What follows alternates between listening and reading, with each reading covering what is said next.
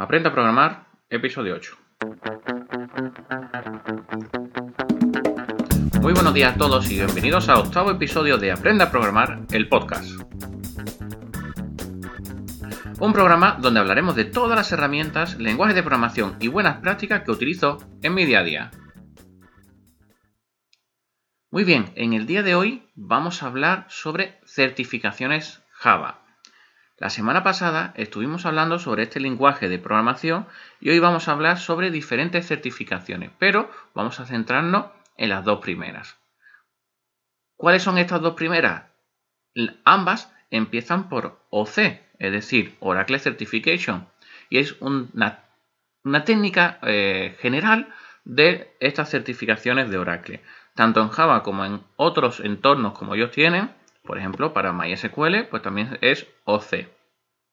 En este caso, en Java, empezamos por una primera que se llama OCA, Oracle Certification Associate. Es la primera de, estas certificaciones y para poder eh, superar esta certificación, pues tienes que conocer los básicos de Java SE, si os acordáis, SE era de edición estándar, y tienes que hacer 70 preguntas de tipo test durante 150 minutos. Para poder superar este examen, pues tienes que sacar más de un 65% de aciertos. No importa si lo haces mal, porque las negativas no restan, pero tienes que sacar eso, ese 65%. Las respuestas pueden ser de múltiples selecciones, es decir, puede haber una bien, dos bien, tres bien, bueno, normalmente tres no van a haber, pero bueno. Eh, y tiene un coste de 212 euros cada oportunidad. Así que imaginar, lo importante de esto no es la certificación en sí, que sí, que es importante en muchos casos. Lo que sí es importante es el preparártela. Eh, viene bien porque vas a ver muchísimas cosas que si no te la preparara ni caías en ellas.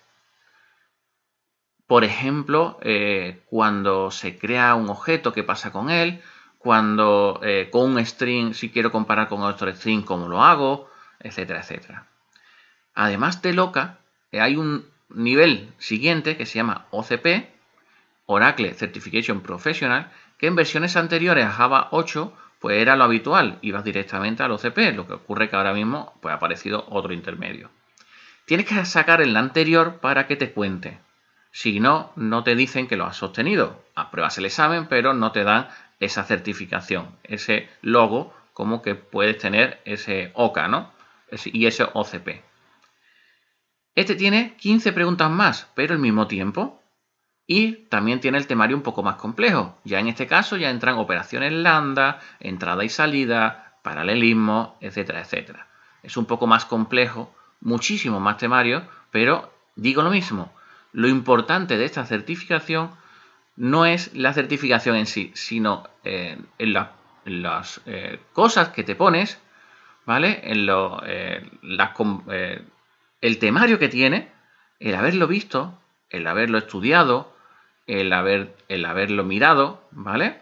Pues esa es la parte importante de esta certificación de Java. Es, es cierto que existen muchísimos tests por internet que puedes hacerlo, y demás. Pero también es cierto que tienes que probarlos, tienes que ver si está bien, porque también es cierto que muchos de ellos no tienen correctamente la respuesta. Si te pones a hacerlo, verás que están equivocados. Te dicen, no, es la B, pero realmente no es la B, era la C o la A o la D.